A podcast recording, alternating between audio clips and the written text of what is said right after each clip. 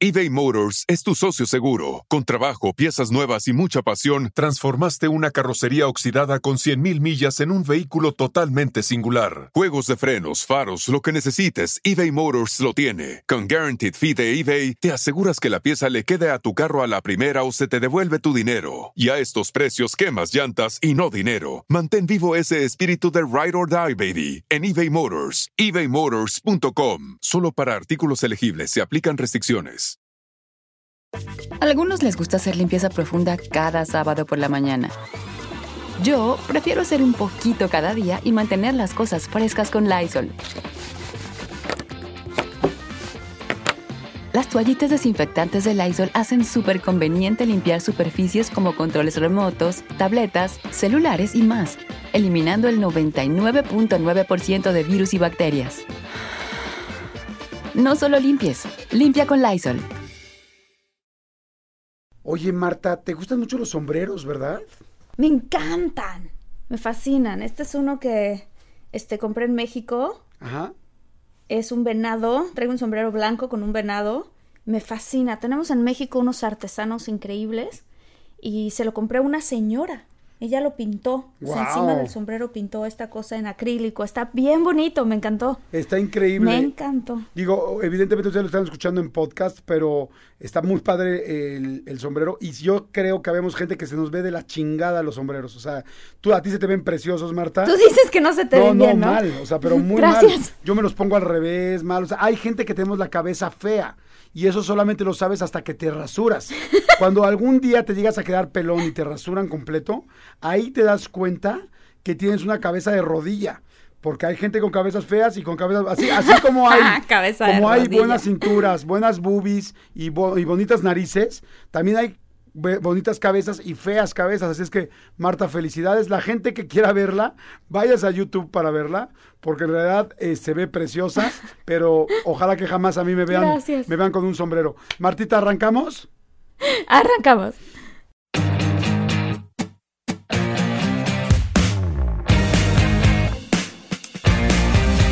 Hola, ¿qué tal? ¿Cómo están, señores? Esto es de todo mucho, cosa que me da muchísimo gusto. Bienvenidos a un eh, episodio más. Marta Gareda, ¿cómo estás? Muy bien, muy contenta, este, muy feliz. Estoy ahora desde Los Ángeles. En esta ocasión he estado viajando por todos lados. La vez pasada hicimos un episodio o dos. Estábamos, estaba yo en Tulum, luego antes de eso estaba en Los Cabos. Este, pero muy feliz porque fíjate que este, viajar por todos lados y ahora que ya empecé a poder viajar, claro, me hice la prueba en cada lugar a donde iba llegando y todo. Este, me encanta nuestro país. Tiene tanto talento y tiene tantas personas tan creativas. Este, y, y son súper inspiradoras para muchas cosas. Yo que escribo, ¿no? También. Claro. Dije, híjole, esta, viví unas aventuras buenísimas estando de viaje. Muy, muy buenas. Oye, pues qué padre. Entonces estoy contenta. Qué padre. Y hoy ya dijiste la palabra clave de este episodio. Y la palabra clave es creatividad. Fíjense, hoy tenemos este, eh, pues una colaboración padrísima con una persona que acabo de conocer hace poco, que ya lo conocía porque lo seguía y escuchaba su podcast que me fascina, pero no lo conocía en persona y me quedé muy impactado de su inteligencia. Eh, él es Roberto Martínez, muchísima gente lo conoce eh, y de hecho lo conocen porque ha hecho un gran trabajo, o sea, un gran, gran trabajo. Ahorita que hablabas de lo fantástico que tiene México, creo que él ha entrevistado a las personas pues de las personas más creativas que tiene este país, no solamente este país, pero sí a muchísimos, a muchísimos de este país, yo creo que teniendo como su principal objetivo, ahorita se lo vamos a, preguntar, pero bueno, eh, prácticamente es uno de los líderes de opinión más importantes de su generación, este, tiene 25 años, creo, 20 28 años, perdón, tiene 28 años y ya nada más eh, tiene dos libros, eh, ha vendido, salió con sus libros independientemente, ahorita nos va a platicar, su podcast creativo está impactante. O sea, la cantidad de views que tiene, la cantidad de likes. Hoy en la mañana yo estaba escuchando uno de Jimena Sariñana, que, que estaba escuchando cómo había empezado Jimena Sariñana la, mm, su historia en la música. Y yo creo que he visto varias entrevistas de Jimena y nadie nunca había contado lo que le contó a Roberto Martínez. Pero con todo eso lo que les quiero decir, él tiene más de 5 millones de seguidores. Sus... eh, prácticamente sus podcasts están en los primeros lugares, en segundo y tercer lugar, primer lugar de México y de muchos países de habla hispana en el top.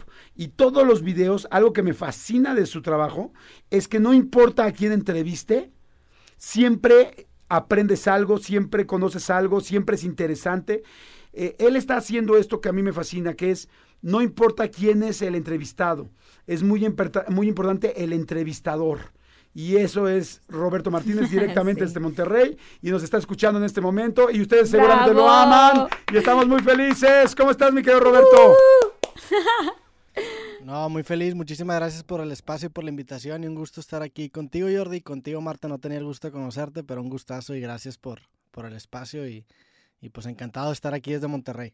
Oigan, quiero... Muchas, muchas, muchas, muchas gracias. Oigan, quiero platicarles algo que me pasó. Gracias por estar aquí con nosotros. ¿Qué te pasó? no, que me pasó algo chistoso con Roberto, que el día que fui a la entrevista que me hizo y que seguramente pronto verán en el podcast de él, de Creativo, este, llegué y me saqué un poco de onda porque estoy muy acostumbrado a llegar a lugares donde pues grabamos televisión, así. Entonces todo el mundo llega y dice, hola tal, es como que hay mucho oropel, mucha faramaya en la televisión.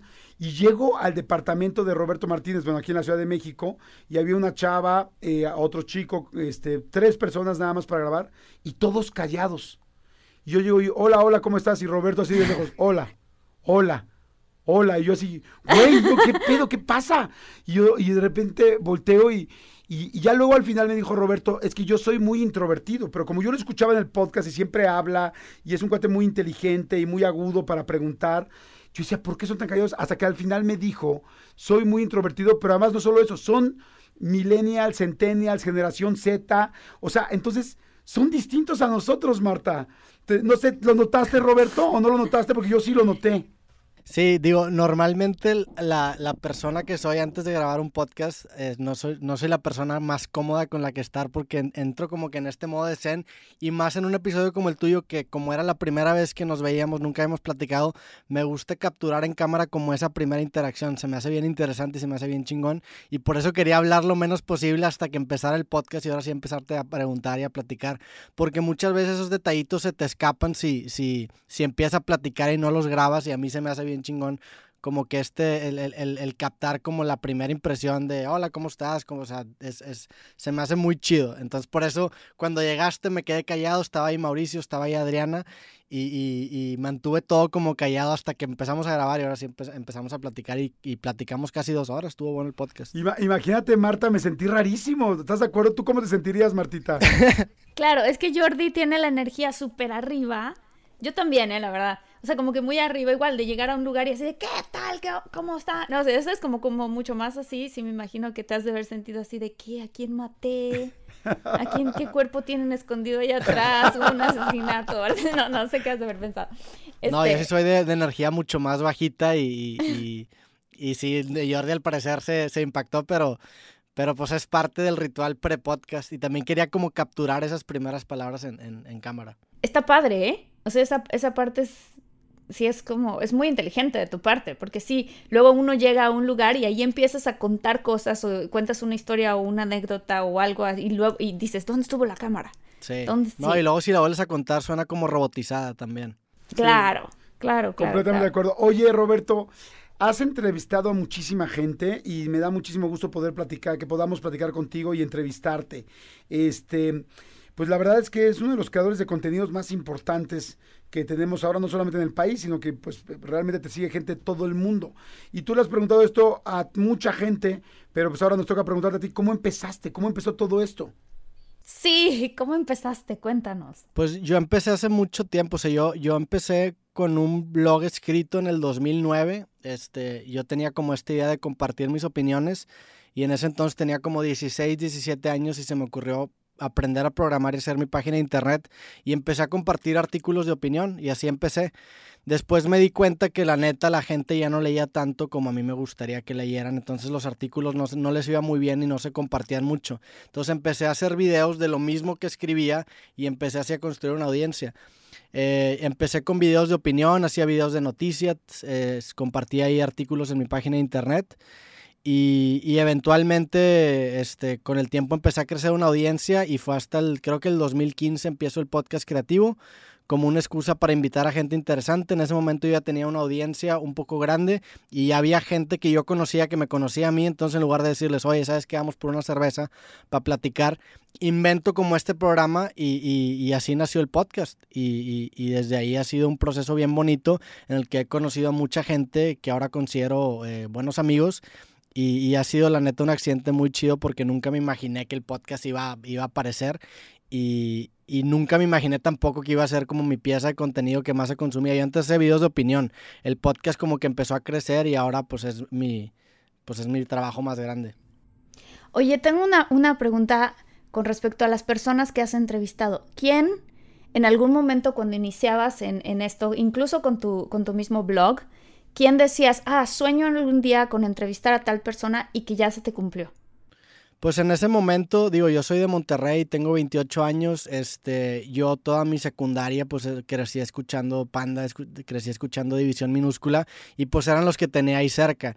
Y en ese momento me acuerdo que, que el primero que, que, que, vino al podcast fue Ricky Treviño, que es el bajista de Panda, que ya me seguía y de repente compartía mis videos, lo invito, lo eh, platicamos, sale muy chido el episodio, después invito a Pepe Madero, este, que los dos se hicieron muy amigos míos, después invito a Javier Blake de División Minúscula y en esos primeros primeros 10 capítulos como que palomeé a esas personas que quería invitar y ahora los considero grandes amigos. Con Pepe ya grabado. Oigan, si están buscando un nuevo celular, please, please, please, no vayan y agarren la primera oferta que les pongan enfrente. ATT le da sus mejores ofertas a todos. Sí, a todos, ¿eh? A ti, que tu tiempo en el teléfono sube cada mes. Y a ti, que ni siquiera tienes redes sociales. A ti, que hablas toda la noche con tu pareja. Eres de los míos, ¿eh? Y a ti, que sigues haciendo swipe para encontrarla. A ti, que el 80% de tus fotos son de tu mascota. Y a ti, que si no subes foto en el gym, no cuenta la ida. A ti, que también tienes selfies con todas las celebridades. Y a ti, que tampoco te creen que grabaste un video de un ovni. ATT le da sus mejores ofertas en todos sus smartphones a clientes nuevos y existentes, porque conectar lo cambia todo. Las ofertas varían por dispositivo, sujeto a términos y restricciones. Visita att.com o una tienda para más detalles.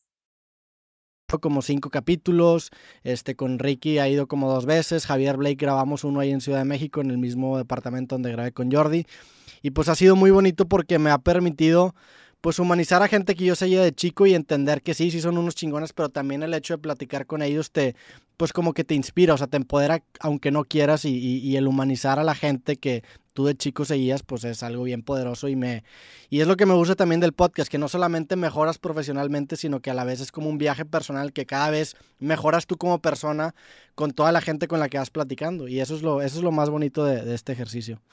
Oye, eh... oye, y en no, no, no, vas, vas, vas, Martita. No, pues, eh, o sea, quería preguntarte a ti, por ejemplo, ¿en qué momento en tu vida dijiste, a ver, voy a, o sea, ¿cómo aplico mi creatividad para poder llegar a hacer lo que estoy haciendo? O sea, de, en qué, cómo, ¿cuáles fueron como los pasos que tú dijiste, a ver, qué es esta, esta mezcla quizás que tú haces? O este, este momento en el que tú dijiste, a ver, tengo que hacer esto y esto y el otro. ¿Cuál fue esa chispa, digamos, para ti que fue creativa o que, o que te inspiró a empezar a hacer esto? Pues era, era como una necesidad desde muy chiquito de, compartir ideas, compartir mensajes. O sea, me acuerdo que eh, en mi casa Santa Claus nos trajo mi primera computadora cuando yo tenía como 8 o 9 años y para mí fue, era algo fascinante que tuviera una cámara y que yo podía grabar videos y empezar a editar. Este, también me acuerdo que bajé programas de música y empecé a experimentar con música y yo ni sabía música, pero a mí se me hacía fascinante cómo la tecnología te permitía democratizar lo que antes solamente podías alcanzar mediante mucho dinero y mucha inversión y estaba como que solamente reservado para algunos. O a mí se me hizo fascinante eso y desde el primer momento quise como marcar eh, en distintos formatos como mi esencia y fue, y ahí es, es, cuando empecé a encontrar como el tema creativo, que independientemente del medio en el que te desenvuelves, hay una forma de transmitir tu voz y transmitir como tu sello en cada medio. Y pues primero fue con los videos, después fue con la música, después este, me tocó estudiar programación, soy ingeniero de software y también encontré en este desarrollo de software un canvas en el que puedes plasmar tu propio estilo. O sea, a lo mejor parece loco, pero tú como programador puedes ver el programa de otra persona y puedes decir, madres, este güey como que aprovechó la memoria de una forma muy chida, o sea, eh, te permiten, entonces me, me, empecé a dar cuenta que había distintas formas de expresar y compartir tu mensaje y en ese compartir tu mensaje, independientemente del canvas, está el elemento humano que es el elemento creativo y es lo que te hace distinguir. Y es algo que creo muy cabrón, o sea, yo creo que independientemente de la profesión a la que tú te dediques, si la ves bajo el ente correcto, vas a encontrar un canvas en el que tú puedes plasmar tu estilo. Y esa ha sido como mi premisa, tanto en programación como escribir como en videos, es intentar encontrar esos espacios en donde te permitas tú eh, plasmar tu voz y creo que ahí radica mucho la creatividad. Pero es más que nada, pero es como una necesidad, ¿no? Sí. Porque hay, hay un libro este, que, que, de hecho leí hace algunos cinco años y, y marcó mucho mi, mi vida. Y el libro lo leí por mamador, o sea, por la, por la, por la razón incorrecta. Básicamente lo leí porque me lo topé en una película de Woody Allen y el personaje de Woody Allen se lo recomienda a otro personaje y dije, ok, lo voy a leer. Ya había hecho esto con la serie Lost, que había leído un libro que estaba leyendo Sawyer, que era un personaje de ahí. Dije, ah, pues voy a hacer lo mismo. Y me acuerdo que leí este libro y era pesadísimo, o sea, el libro era de filosofía, era una respuesta a Freud y era pesadísimo el libro y lo leí por las razones incorrectas, pero me quedé con la idea central y ha envejecido muy bien en mi vida. Y este libro se llama La negación de la muerte y básicamente lo que este güey dice es que el ser humano tiene que negar la muerte porque es el único ser vivo que está consciente de su propia mortalidad. Y esa, esa, esa, esa conciencia de su propia mortalidad tiene el potencial de transformarlo en un neurótico si no la resuelve. Entonces te tienes que engañar. Y este güey dice que hay tres formas en las que históricamente el ser humano ha negado la muerte.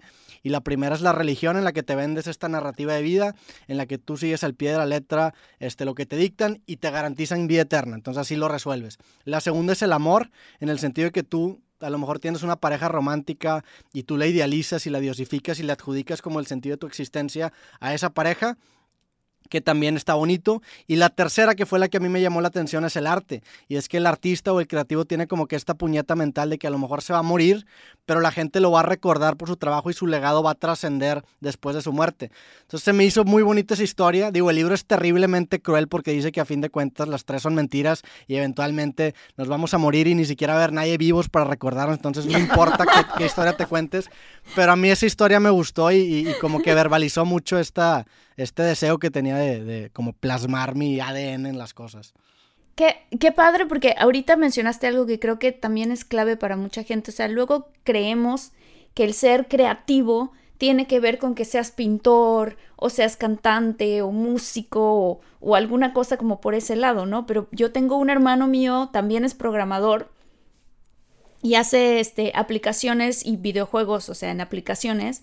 Y cuando él dice, o sea, es muy, muy interesante cómo se expresa con respecto a los códigos de la gente. Dice, no, es que tal amigo tiene un código que es hermoso, o sea, ¿no? Y yo digo, qué loco, o sea, y me asomo en la computadora y veo todas las cosas que, que hay, o sea, pues tú que sabes de eso, así de que todos los simbolitos y todo, él me dice, mira, esto que creé aquí son los ojos de un personaje que... Y digo yo, no puede ser Qué impresionante cómo dentro del código él tiene que pensar cuál es la forma más rápida para llegar al resultado que él quiere, sin gastar tanto. Y entonces eso tiene una gran creatividad por detrás. Entonces creo que en nuestra sociedad tendemos a pensar que, por ejemplo, un contador no es tan creativo. O que, ¿sabes? Ese tipo de cosas. Y no, o sea, la creatividad sí se, sí se exalta en diferentes aspectos de tu vida. Claro, y, creo que la esencia de la creatividad está en encontrar como las relaciones semánticas entre cosas que no tienen relación aparente. Básicamente es la creatividad, como encontrar una relación entre dos cosas que no muestran una relación aparente y verbalizarla. Eso es como la creatividad. Entonces, incluso en el tema tecnológico y en la vida en general, las grandes innovaciones en las áreas de conocimiento surgen cuando tú notas conocimiento de otra área, lo extrapolas y lo aplicas en otra área de conocimiento que no parecía tener una relación. Por ejemplo, hablando de, tema de programación y de Internet, hay un protocolo de congestión de datos en Internet que se llama TCP/IP y ese protocolo está modelado casi de la misma forma de la que las hormigas transportan su comida. Entonces, estas relaciones que no tienen una relación aparente o estas dos cosas que no tienen una relación aparente cuando tú eres capaz de agarrar algo, extrapolarlo y aplicarlo, es en donde surge la creatividad. Entonces, entre más te sumerjas en distintas áreas, entre más explores y entre más eh, explores el conocimiento humano, precisamente te das cuenta que, todo está relacionado porque todo nace de lo mismo, o sea, la biología, la matemática, la cocina, todo es conocimiento humano, entonces por ende estamos condenados a repetir los mismos patrones en distintas áreas de conocimiento. Entonces tú cuando tú, cuando tú notas esa matrix y te das cuenta de que los patrones que están aquí también se repiten aquí, eres capaz de intercalarlos es en donde nace la creatividad más pura. Esa es mi definición de creativo, como encontrar esos patrones escondidos entre las áreas de conocimiento que no están muy relacionadas. Oye, oye Roberto, y nos escucha muchísima gente que quizá de repente, como bien dice Marta, es como, ay, es que yo no me siento creativo porque yo igual soy enfermera, por decirte algo, o yo no me siento creativo porque yo me dedico a tal, como que tú has entrevistado a gente que es evidente que son creativos, ¿no? que son productores de, de, de contenido en video o productores musicales, o en fin, a muchísima gente, pero tú que verdaderamente tienes un podcast que se llama Creativo, tienes un libro que se llama Creativo, que has trabajado mucho en la creatividad, ¿qué le podrías decir a la gente? ¿Dónde has encontrado, en qué tipo de de eh, trabajos o de oficios has encontrado creatividad, que nos están escuchando mucha gente que no, que no se considera creativo, qué tipo de creatividad has encontrado y en qué nos sirve la creatividad en la vida eh, a todos. Yo, yo, creo que la creatividad en este momento es de las pocas cosas que nos distingue de las máquinas y no sé si vaya a ser por mucho tiempo, pero por en este momento la creatividad es como el elemento que nos distingue y yo realmente creo que la creatividad lo puedes encontrar en cualquier aspecto de la vida si lo ves bajo el lente correcto. A lo mejor hay actividades que se las asocia mucho con el tema creativo, como por ejemplo la música, pero si las descompones en lo que realmente son, te vas a dar cuenta que lo creativo simplemente es un lente que le inventamos. O sea, el hecho, si tú, si tú descompones lo que implica tocar batería, te vas a dar cuenta que es un güey nada más pegándole así. O sea, si lo ves así de simple, no tiene mucho creativo. Sin embargo, si lo ves bajo el lente correcto, eres capaz de encontrar un canvas o un escenario en donde tú puedas transmitir tus ideas. Creo yo que independientemente del área en el que te dediques, está ese canvas. Por ejemplo, yo me acuerdo cuando estaba en carrera, eh, yo, yo, yo tenía servicio becario y me acuerdo que donde más aprendí de mi carrera fue precisamente en ese servicio becario, que era terrible, tenía que llenar tablas de Excel, pero en, ese, en esa limitación encontré, una, encontré formas creativas de aplicar lo que aprendí en mi carrera y me ayudó a resolver problemas. Creo que la creatividad ayuda en eso, a resolver problemas. Y hay una cita de, un músico muy famoso que se llama Stravinsky que decía que entre más se limita, más se libera. Y yo creo que es cierto. A lo mejor tú tienes una cancha que en tu caso es, o en el caso de un contador público, es ser un contador público. El ser creativo implica que con esas limitaciones encuentres soluciones creativas que te faciliten la vida o que, que te provoquen algo que busques. Entonces, creo que la manera de sembrar esa creatividad es que, por ejemplo, si eres contador público, que te pongas a leer de otros temas, que, que empieces a analizar cosas que no tienen relación aparente con tu área o con tu profesión, para que puedas encontrar esos patrones y puedas replicarlos en tu propia área. Entonces, por eso creo que la creatividad se puede aplicar en donde sea, porque es simplemente cuestión de leer o consumir cosas que no tengan una relación aparente y encontrar esos patrones, que si no existen, tu mente los va a inventar, porque tu mente es una maquinita de crear historias y crear ideas. Entonces, creo que ahí, ahí es en donde yo he encontrado que surge la creatividad. Entre más te empapes, como que tienes un, un entendimiento mejor del, del, gran panorama de las cosas. Oye, yo, así, hablando de esto, de cómo surge la creatividad, hay gente que dice, por ejemplo, es que estoy atorado o estoy atorada en esta parte, ya sea, por ejemplo, en un negocio y cómo creativamente hacer lo que funcione mejor, o incluso alguien que está escribiendo una canción con su guitarra, ¿no? Que este, tengo, en realidad son dos preguntas. Una es, ¿qué cosas crees que hacen que se dispare más la creatividad? O sea, ¿qué tipo de actividades o tips tú das a la gente? ¿Y qué otras crees tú que bloquean la creatividad? Ay, qué buena pregunta, me encantó. Está buenísima porque todo el mundo queremos ser creativos y todos queremos resolver, resolver cosas. Qué buena pregunta. Yo, yo creo, eh, que lo que acaba truncando la creatividad es el estancamiento en una, en una misma información o en una misma experiencia de vida. Entonces lo que acaba o lo que acaba fomentando la creatividad es precisamente el salirte de esa área de confort que tú te has creado y empezar a experimentar más cosas. Hay una banda que me gusta mucho que se llama The Mountain Goats y, y el, el, vocalista de esta banda que se llama John Darnielle tiene una frase un poco dura pero creo que es muy cierta y el güey dice que el bloqueo creativo es un lujo burgués. O sea, si tú te pones a pensar lo que es un bloqueo creativo y lo comparas con otras profesiones, es una chiflazón. O sea, si tú eres cajero del, del 7-Eleven, no tienes un bloqueo, o sea, no tienes un bloqueo en tu trabajo, simplemente te pones a trabajar. Entonces, el, el, bloqueo, el bloqueo creativo creo que es esta máxima manifestación de la procrastinación y la forma de vencerlo es abriéndote a nuevas experiencias, consumiendo más, consumiendo tanto cosas que te gustan como no te gustan, saliendo, viajando, explorando, encontrando belleza en lo cotidiano, haciéndote preguntas distintas. O sea, creo que cuando empiezas a formular y estimular como nuevos acercamientos, incluso aunque tú estés encerrado, nuevos acercamientos a lo mismo, es, es donde fomentas la creatividad. Creo que muchas veces el bloqueo creativo se da porque no, no, no estamos constantemente estimulando, consumiendo. Y, y, de hecho en el libro creativo tengo un capítulo que se llama Artista y Editor. Y, y, básicamente lo que digo en ese capítulo es que la mente del creativo está como dividida en dos, o, cuando menos así lo veo yo. Está la parte del artista, que es este ente caótico que busca inspiración, que sale, que se va de fiesta, que se mete cosas, que, que hace un desmadre para, para, intentar encontrar material del cual crear. Y una vez que ya tienes material, entonces entra el editor que, que, que de hecho, Jimena Sariñana me dijo que leyó en un libro que es como... De... eBay Motors es tu socio seguro. Con trabajo, piezas nuevas y mucha pasión, transformaste una carrocería oxidada con 100.000 millas en un vehículo totalmente singular. Juegos de frenos, faros, lo que necesites, eBay Motors lo tiene. Con Guaranteed Fee de eBay, te aseguras que la pieza le quede a tu carro a la primera o se te devuelve tu dinero. Y a estos precios, quemas llantas y no dinero. Mantén vivo ese espíritu de Ride or Die, baby, en eBay Motors. ebaymotors.com Solo para artículos elegibles se aplican restricciones. Non, que le dice The Non Mode, que es como el modo monja, en donde entras en una rutina bien estricta y exprimes esa inspiración que sacaste. Entonces, si no tienes inspiración, pues vete por la parte del artista, sé caótico y absorbe inspiración. Y cuando ya tengas una idea, ponte a trabajar y entra en esta rutina más, más rígida. Eso es la, la manera en la que yo lo he hecho y me, me ha funcionado.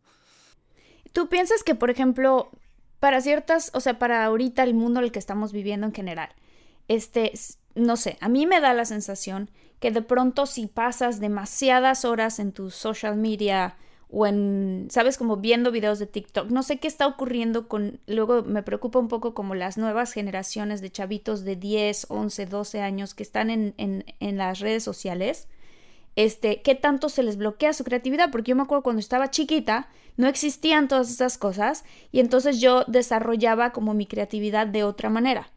Ahora, este, qué tanto eso bloquea y qué tanto también eso estimula a la misma creatividad para crear videos y crear cosas. O sea, ¿sabes? O sea, ¿qué, sí. ¿qué, ¿qué, opinas tú justo por la generación en la que tú estás? Me interesa mucho saber.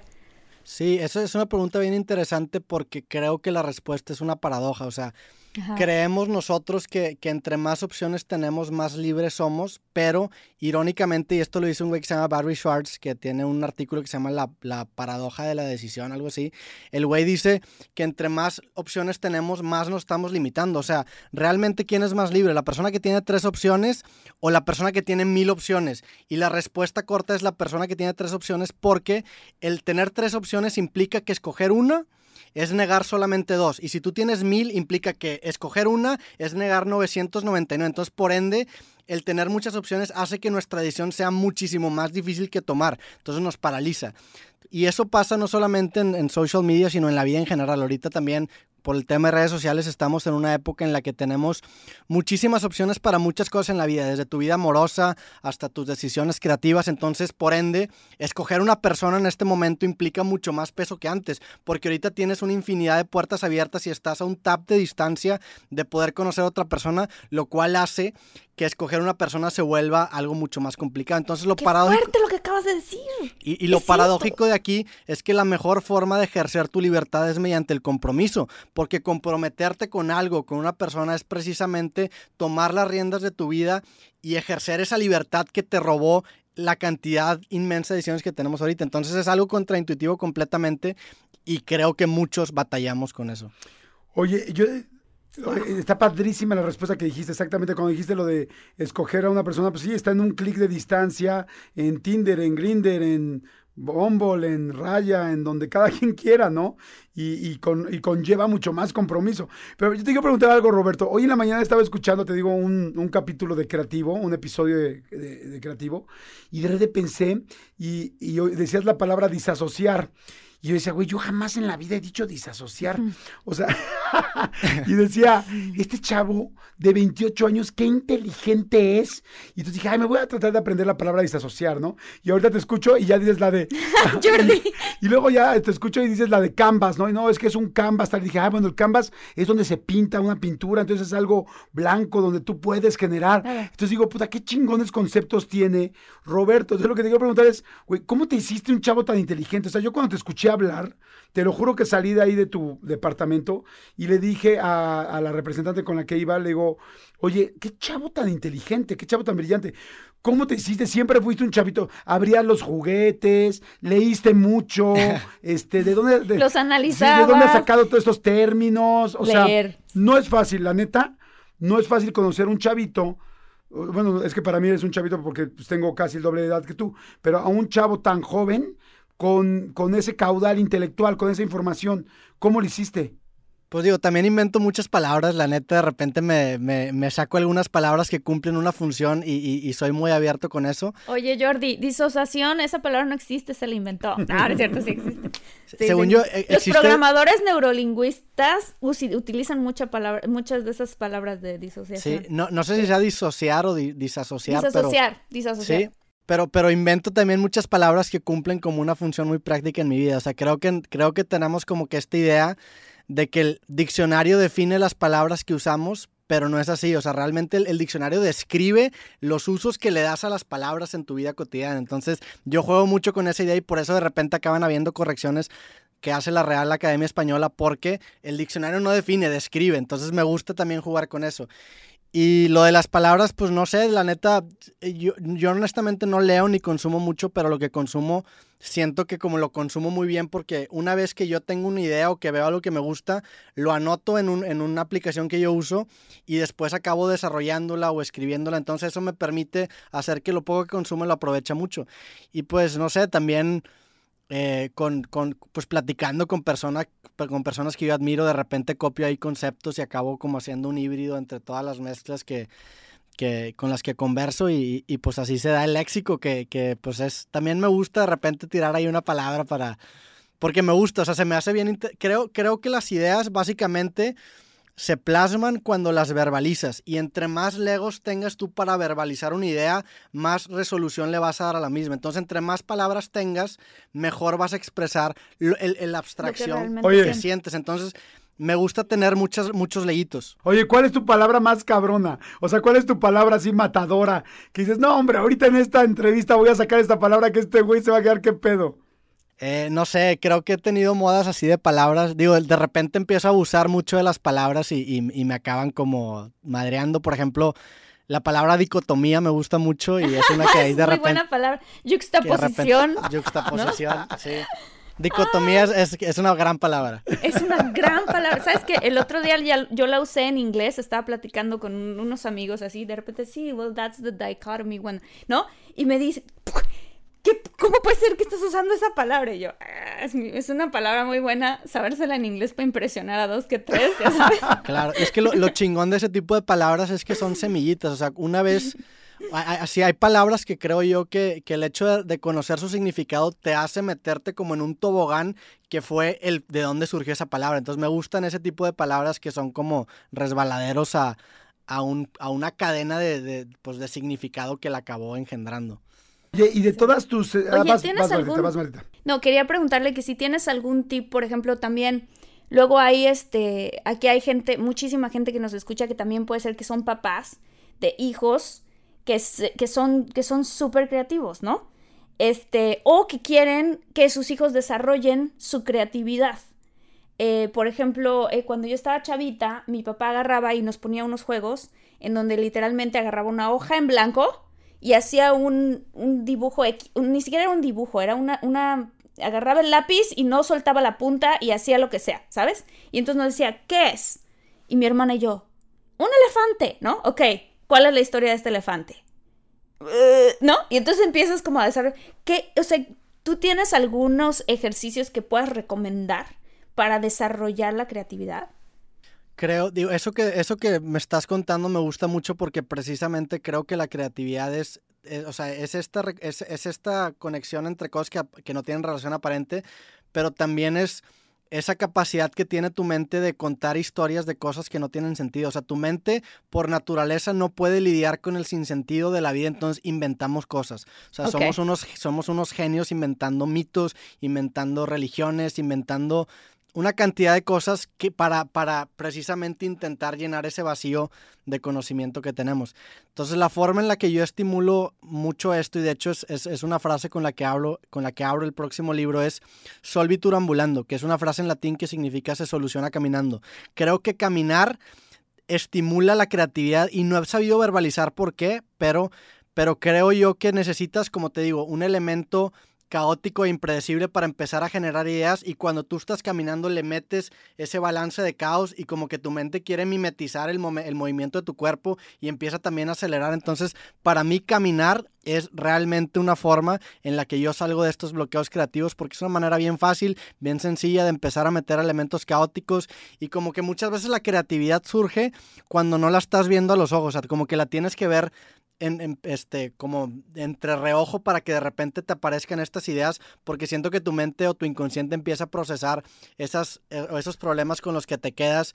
Entonces muchas veces caminar te ayuda. Entonces no, no he sabido verbalizar muy bien eso, pero caminar definitivamente es el estímulo más grande que uso para, para fomentar ideas. Wow, está interesante. Y no, no solamente yo, hay, muchísima gente que, o sea, a lo largo de la historia Hemingway escribía así, Bill Gates hace lo mismo, este, Tesla hizo lo mismo, o sea, hay muchísima gente que ha compartido esa idea y yo solamente me la robé y jala. Está Yo había escuchado que creo que fue Einstein que tenía una pelotita y que él la aventaba.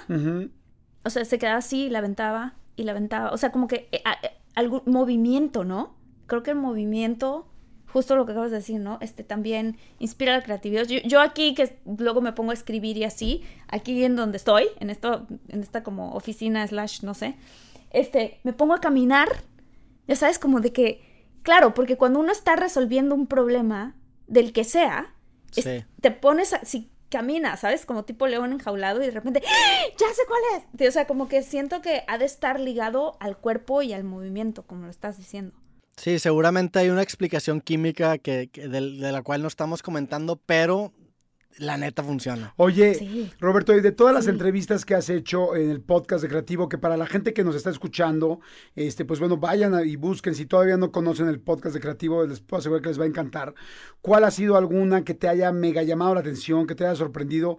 O sea, primero una persona que digas, wow, qué padre que lo pude entrevistar. Te preguntaba eso, Marta, en un principio, pero ahora has tenido a gente, pues ya muy conocida, muy famosa.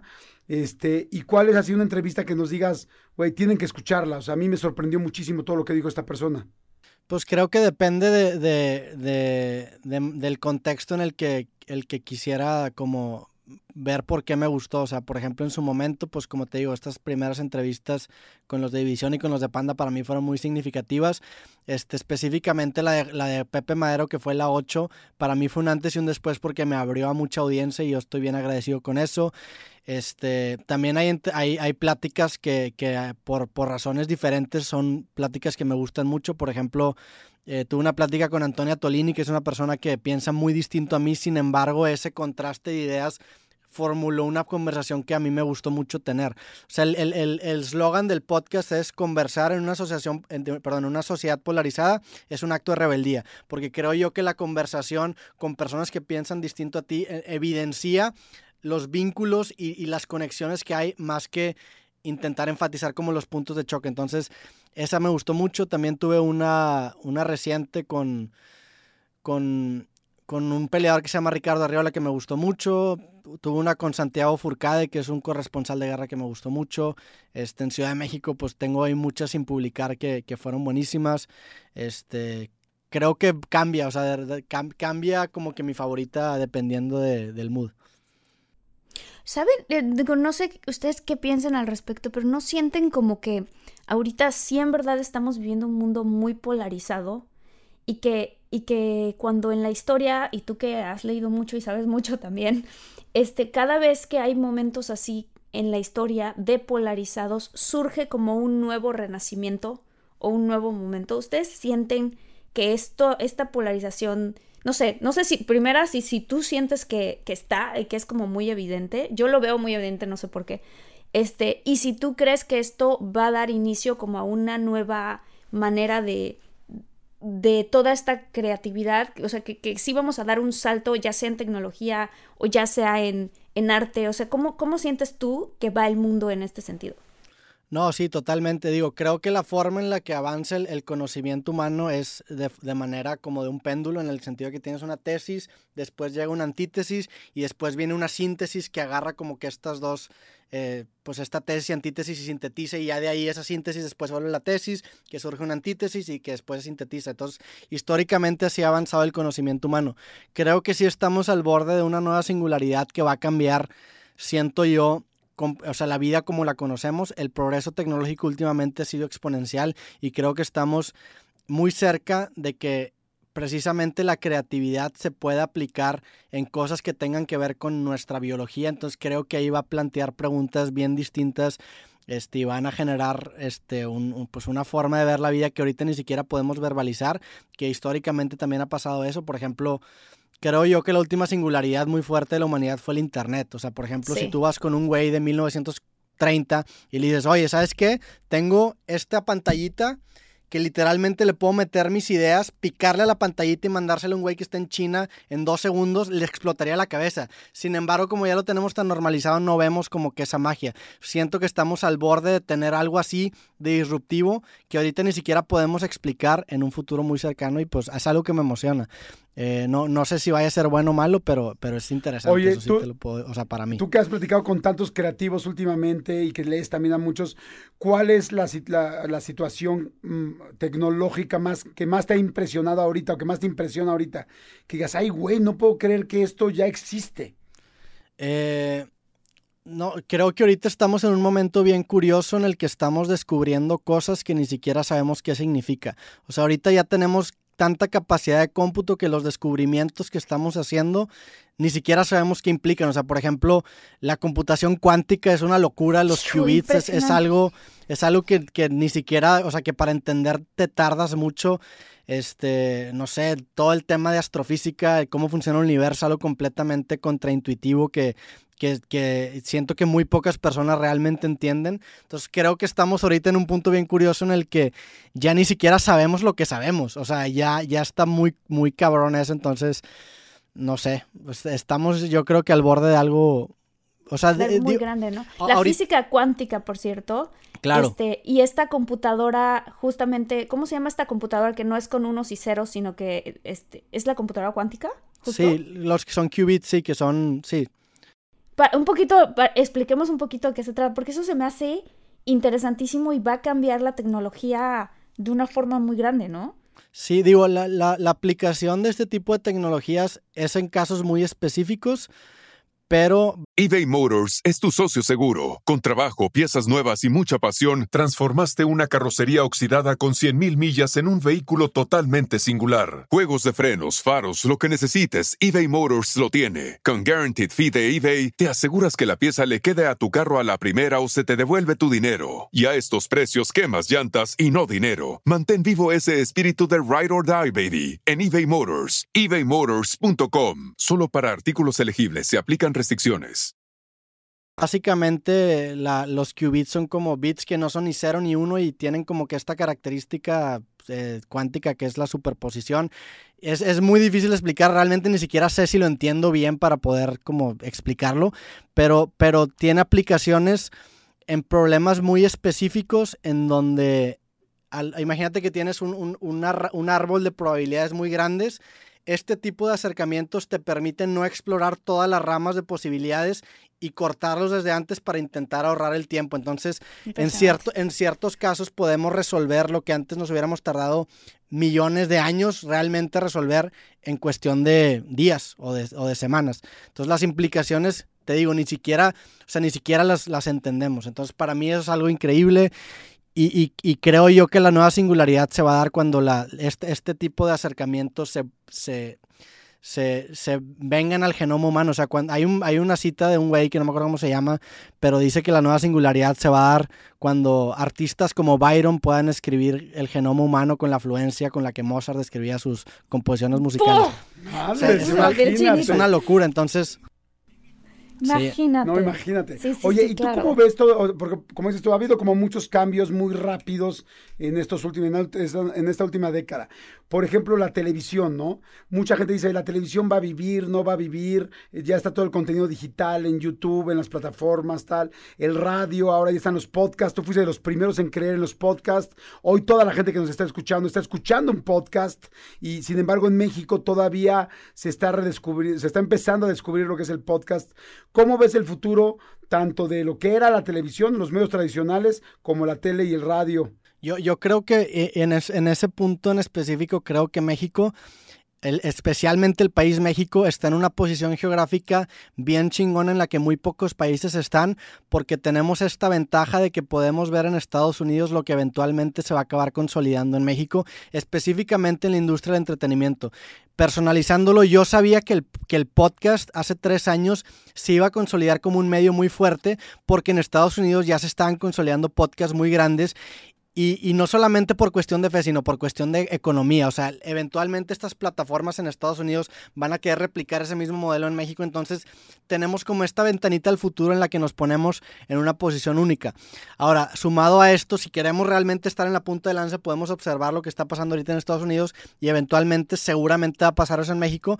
Pero pues como te digo, el progreso humano funciona como un péndulo. O sea, la ironía está en que pues muchas veces estos videos de internet eran como una antítesis a estos programas muy largos de televisión. O sea, mis primeros videos duraban tres minutos y ahorita estamos en una síntesis en la que agarramos como que esta parte casera de estos videos o estos videoblogs y lo mezclamos con una duración de un formato un poco más largo y tenemos esta, este híbrido que son los podcasts. O sea, los podcasts es el hijo deforme entre un blog y un radio y, y una televisión. Entonces, eventualmente algo vamos a migrar bien distinto.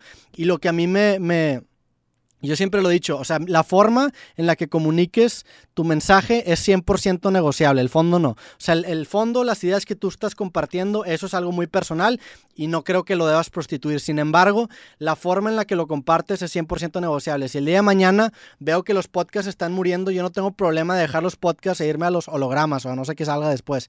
Entonces, es, es, es entender esa... esa pues esa forma de trabajar del humano que es, pues te gusta algo, después te caga eso y sacas algo completamente distinto y luego sintetizas y luego te, acaba cagando esa síntesis y ya ves como un péndulo. Vuelves otra vez con el péndulo. Está buenísimo, está buenísimo.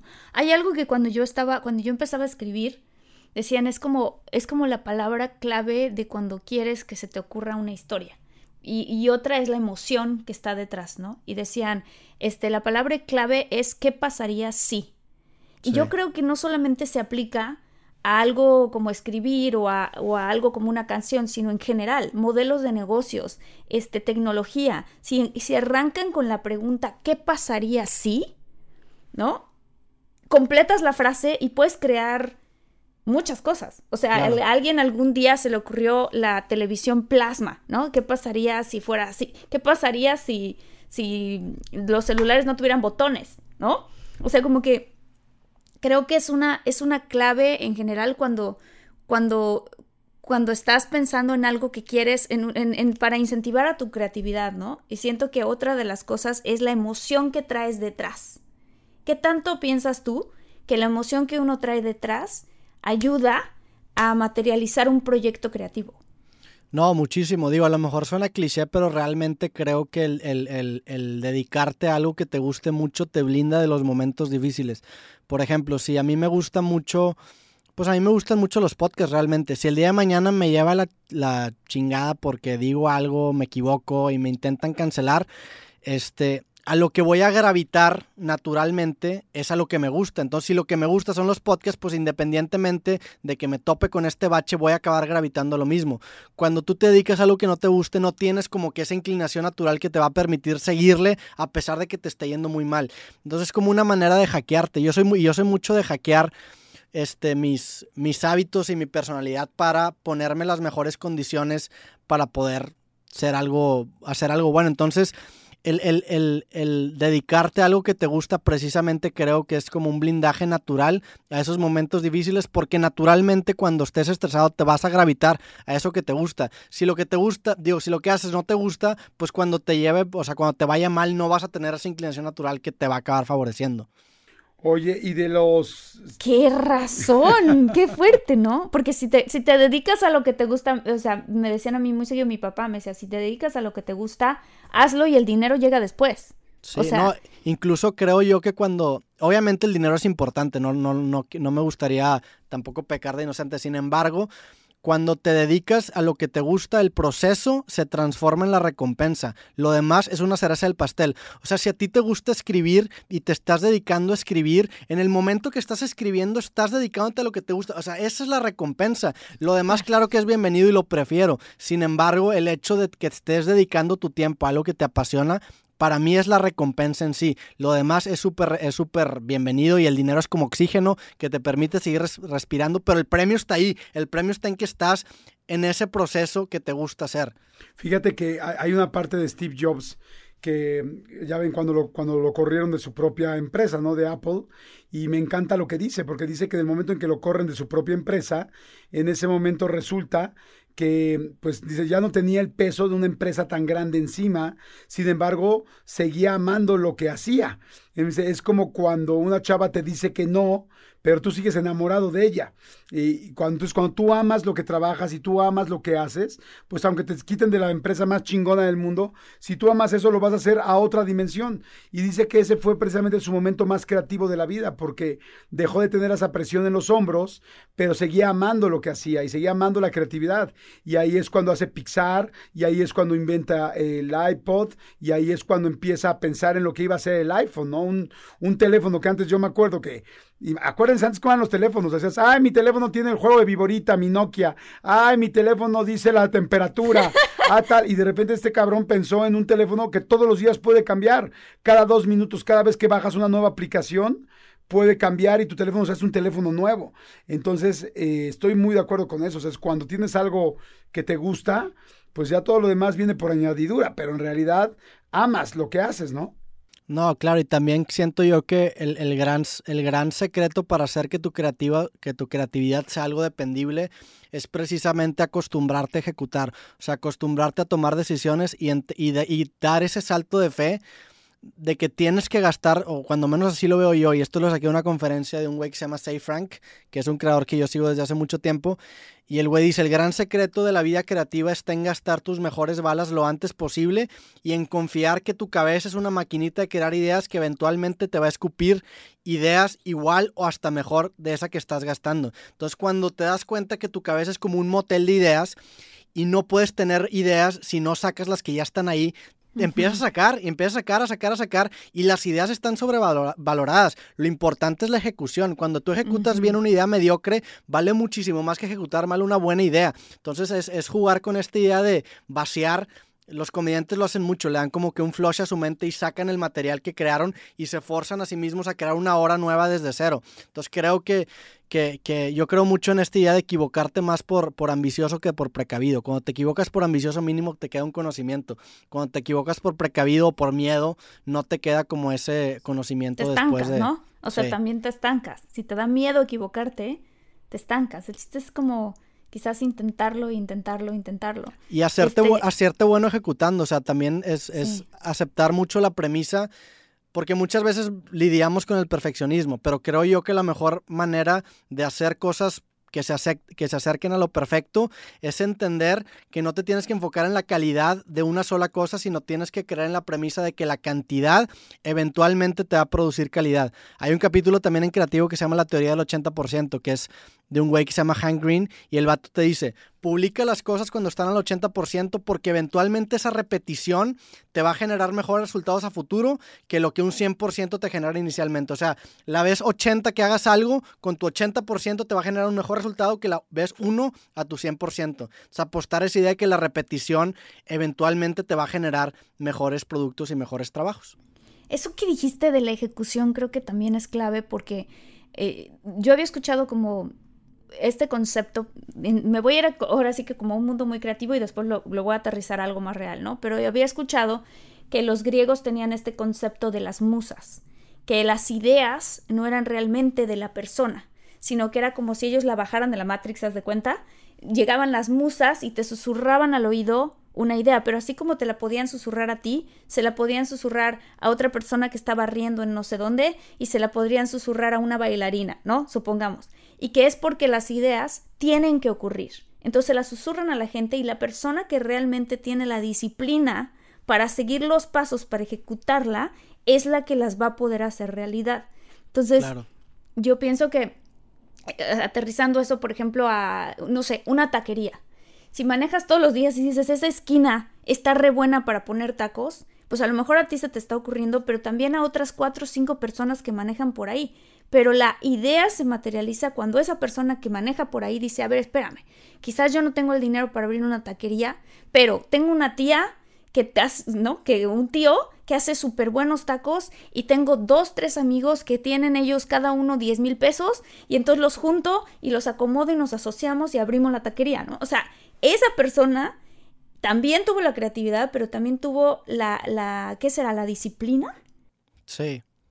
Sí, digo, eso que dices es muy cierto. Yo lo, me he puesto a pensar mucho en esto, porque sí, las ideas, y, lo dice también David Lynch, tiene un, un, libro que se llama Catching the Fish, algo así, y habla sobre este, esto mismo que tú dices, pero el güey dice que las ideas son como peces, que tú te vas a pescar explorando y eventualmente pescas algo que no es tuyo, simplemente te llegó. Y ese pez le puede llegar a, a cualquier persona y el chiste está en precisamente ejecutarlo. Y te digo, también hay una forma, la otra vez, no me acuerdo dónde lo escuché, creo que en un podcast de Joe Rogan que dijo que si te pones a pensar bien, realmente nosotros somos zombies de las ideas. O sea, las ideas se meten en nuestra cabeza y todo lo que hacemos es como perseguir ideas y, y las ideas son las que realmente nos acaban controlando y no viceversa. Pero, pero totalmente, y hablando por ejemplo en ese tema específico de la taquería, precisamente muchas veces creo que esa limitante es en donde te hace sacar tu lado creativo. O sea, el hecho de poder ejecutar y el hecho de poder plasmar una idea con unas limitaciones te forza a, mm. llevar al límite tu parte creativa. Y es que el arte, si lo descompones en su más pura esencia, el arte es una serie de decisiones. O sea, el arte es una serie de sí y no. Estás haciendo una canción, tu decisión binaria es esto suena bien, sí o no. Y eventualmente si, si recorres ese caminito de sí y no, vas a tener una canción hecha. Cuando tú estás limitado por default, es como si ya tuvieras muchísimas decisiones pretomadas. Entonces ya estás un pasito mucho más, o sea, ya estás mucho más cerca de consolidar algo por las limitaciones. Las limitaciones básicamente son decisiones pretomadas. Entonces cuando tú las ves como bendiciones, el hecho de estar limitado, surgen cosas bien interesantes y por ejemplo, no sé, este, aterrizándolo el formato del videoblog, el formato de videoblog se dio gracias a, que la, a la limitación que tenían las personas que los estaban haciendo. O sea, el videoblog sale porque los bloggers no se pueden aprender una línea muy grande de, palabras, entonces tenían que cortarlo y hacer como que estos cortes a continuidad.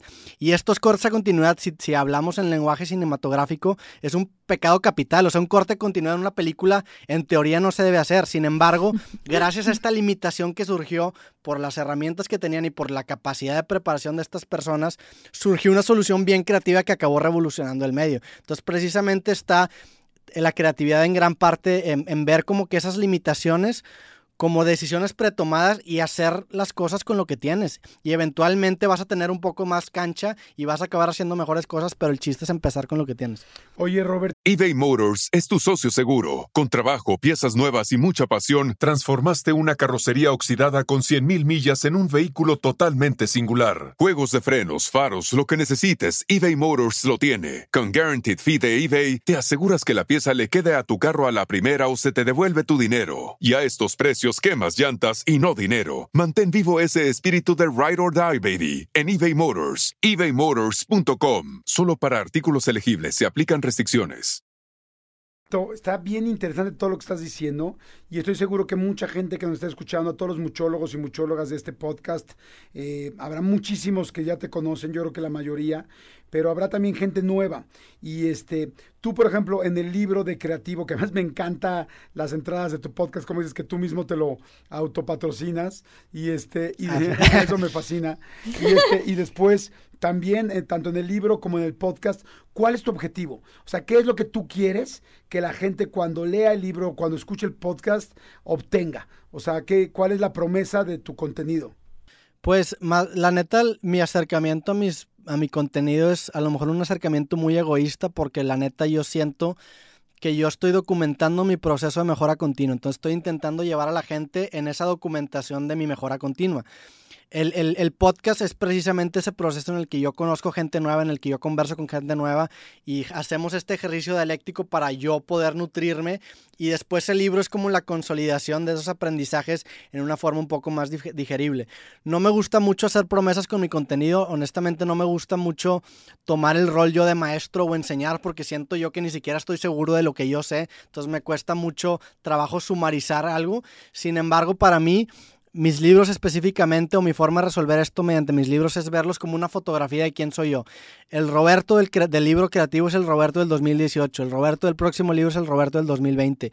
Y con esa información que tenía en ese momento logré llegar a las conclusiones que llego ahorita. Sin embargo, este, estoy en un proceso de mejora continua y ahorita, por ejemplo, el Roberto del 2018 y el Roberto, el Roberto del 2021 tienen diferencias sutiles que, que, eh, que, evidencian que pues soy una persona que está aprendiendo y soy una persona que, que pues está cambiando con el tiempo. Entonces, me interesa, o sea, realmente es un, es un proceso de documentación de mi mejora continua. Y, y si eso inspira a la gente indirectamente, me, me, me, da mucho gusto, porque creo realmente que la motivación más pura surge del ejemplo, o sea, el hecho de que por ejemplo, yo te diga, güey, pues yo saqué mi libro y lo saqué independiente y tú digas, no mames, tú pudiste, ah, pues yo también. Creo que eso es la motivación más pura y eso busco lograr indirectamente con mi trabajo.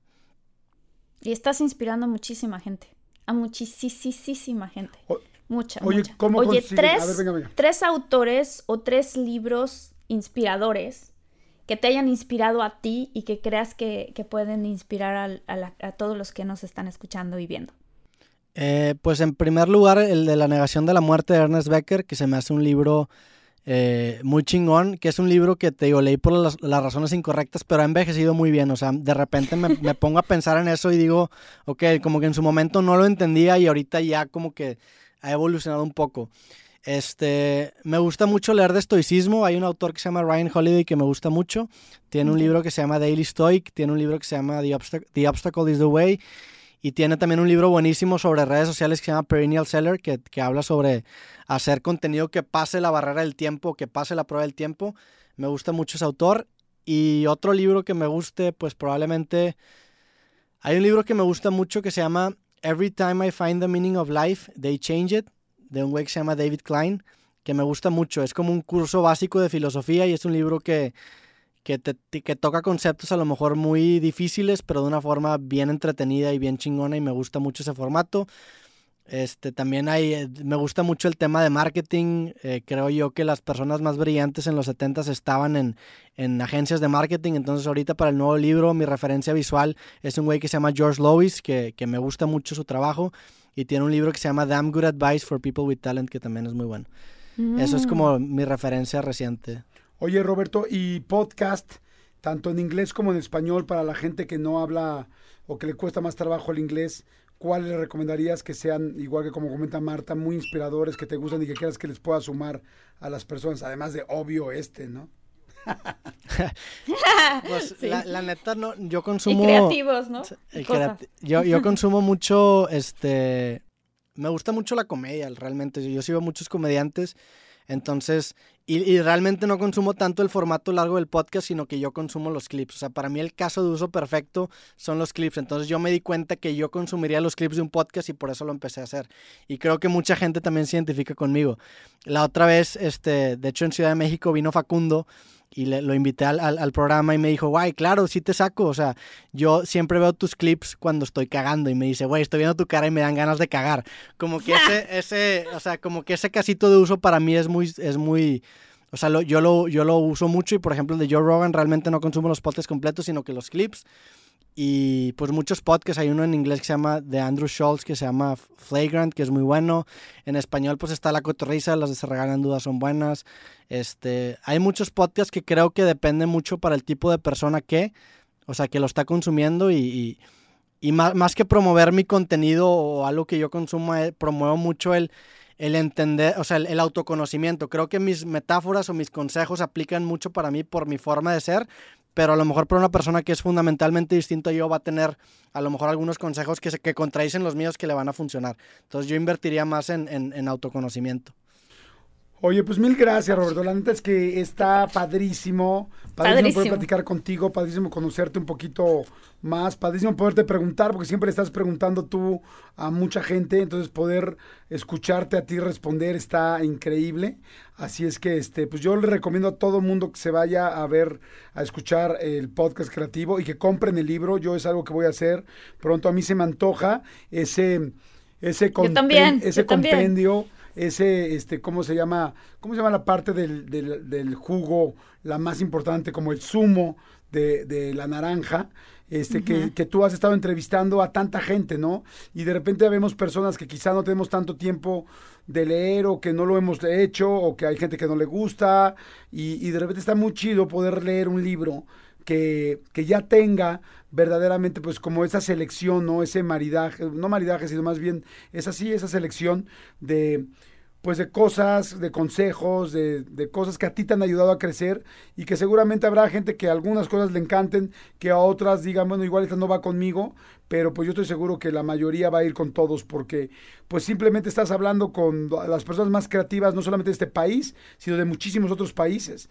Y creo que tener un compendio así es como un atlas de la creatividad y además pasado por tu, ahí sí por tu maridaje, ahí sí por tu forma de ser y lo que tú piensas, eso está muy chingón. O sea que, que yo me voy a echar el, libro creativo y me va a dar mucho gusto ver Yo todo lo que has hecho y también. poder muchas entender gracias. porque pues, si me chingo todos los episodios del podcast, creo que son como dos mil, entonces me voy a me, vo- me- me voy a concentrar por lo pronto en el libro y los otros los voy a ir echando, los voy a ir chiquiteando.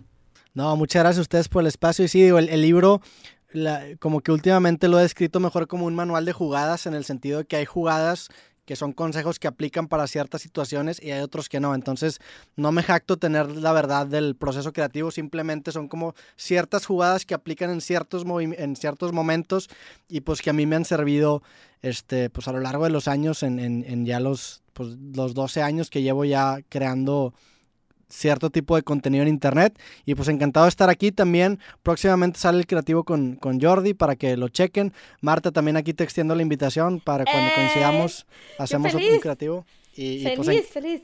encantado de estar aquí. Gracias por, por considerarme y por el espacio. Oye, ¿cómo consiguen el libro? Muchas gracias. El libro lo pueden conseguir en la página robertomtz.com. Ahorita hay envíos a todo México. Este, y si ponen el código creativo, se, han- se llevan un 10% de descuento. Buenísimo, buenísimo, buenísimo. Oye, yo tengo una pequeña última pregunta. ¿Qué te inspira a ti? ¿Trascender? ¿Tu familia? ¿Una chica? Eh, ¿Inspirar? ¿Qué te inspira a ti? Pues yo, yo creo que en la vida hay como dos, dos formas de encontrar tu propósito y creo que también aplica para distintos tipos de personas. Yo creo que están los propósitos que tú persigues, que son como que estas estrellas polares o estos arcoíris con los que tú orientas tus acciones, pero también están estos propósitos que sirven como para asustarte o para que, que es como un perro que te está persiguiendo, que en mi caso a mí lo que me motiva mucho es pues la muerte, el tema de que me voy a morir, el tema de que eventualmente ya no voy a estar vivo me hace valorar muchísimo el tiempo que estoy aquí, porque creo, yo, yo me considero un optimista que parte de, que parte de un dato negativo y lo intenta recontextualizar o cambiar como el wording para intentar hacerlo algo positivo. Entonces, por ejemplo, el tema de la muerte, pues a lo mejor es un tema triste para muchas personas, sin embargo, es una forma también de resaltar la importancia de este momento que estamos ahorita. O sea, el hecho de que vivamos en promedio máximo 80 años, 90 años y el universo tenga casi 14 mil millones de años, implica que ese tiempo en el que estamos vivos es estúpidamente valioso.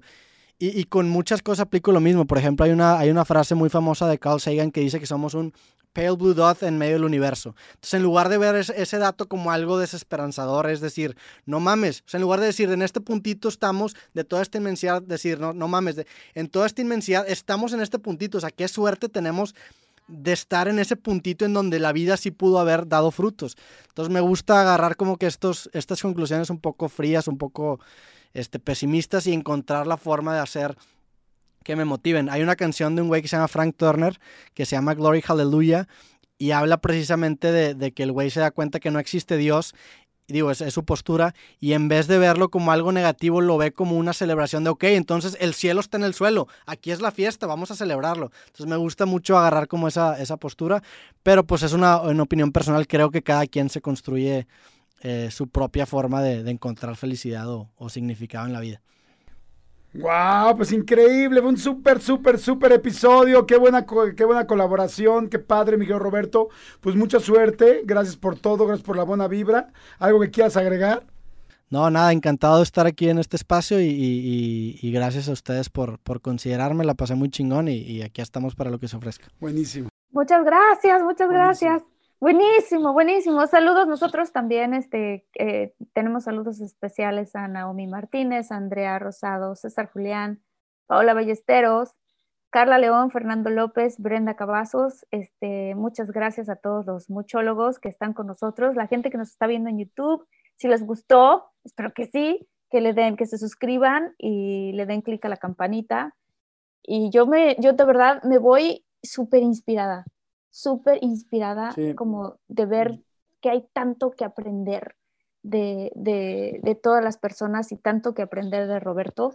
Me da muchísimo gusto que estés haciendo lo que estás haciendo y que encontraste ese momento de inspiración para ti que te catapultó a hacerlo, porque estás tocando a muchísimas personas, incluyéndonos a Jordi y a mí. Entonces, este, te agradecemos mucho. No, hombre, el agradecimiento es mutuo y gracias por, de verdad, por considerarme. Encantado de estar aquí también yo. Este podcast se autopatrocina en nuestras redes sociales con arroba de todo guion bajo mucho.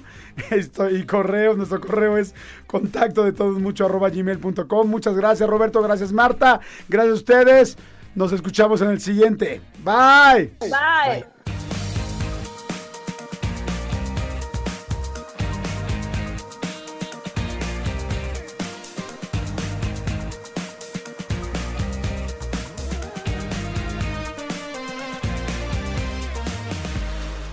Emmy award winning John Mullaney presents Everybody's in LA, a special run of six live episodes created by and starring Mullaney that'll stream live on Netflix during the Netflix is a Joke Fest. The comically unconventional show will feature special guests where John Mullaney explores the city of Los Angeles during a week when every funny person is in it. Watch John Mullaney Presents Everybody's in LA, debuting May 3rd live at 7 p.m. Pacific Time, only on Netflix. Algunos les gusta hacer limpieza profunda cada sábado por la mañana. Yo prefiero hacer un poquito cada día y mantener las cosas frescas con Lysol.